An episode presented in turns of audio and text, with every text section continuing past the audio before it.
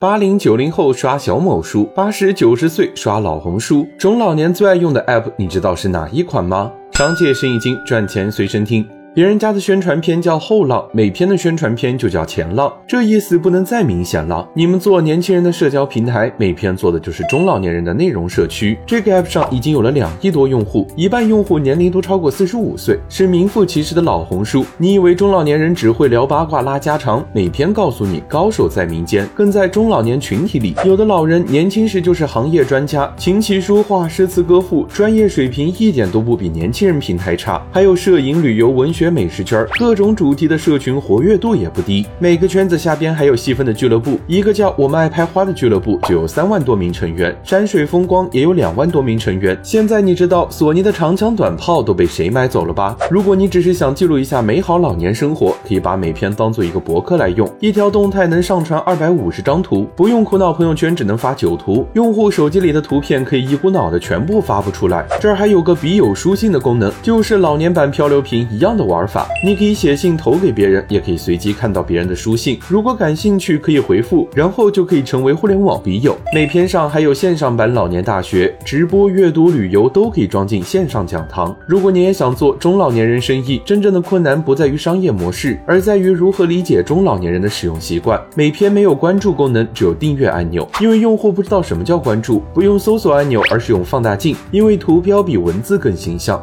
每篇用经验和教训告诉我们。不要老想着教育用户，只有当你真正成为用户，你才能理解用户，并且做出他们喜欢的产品来。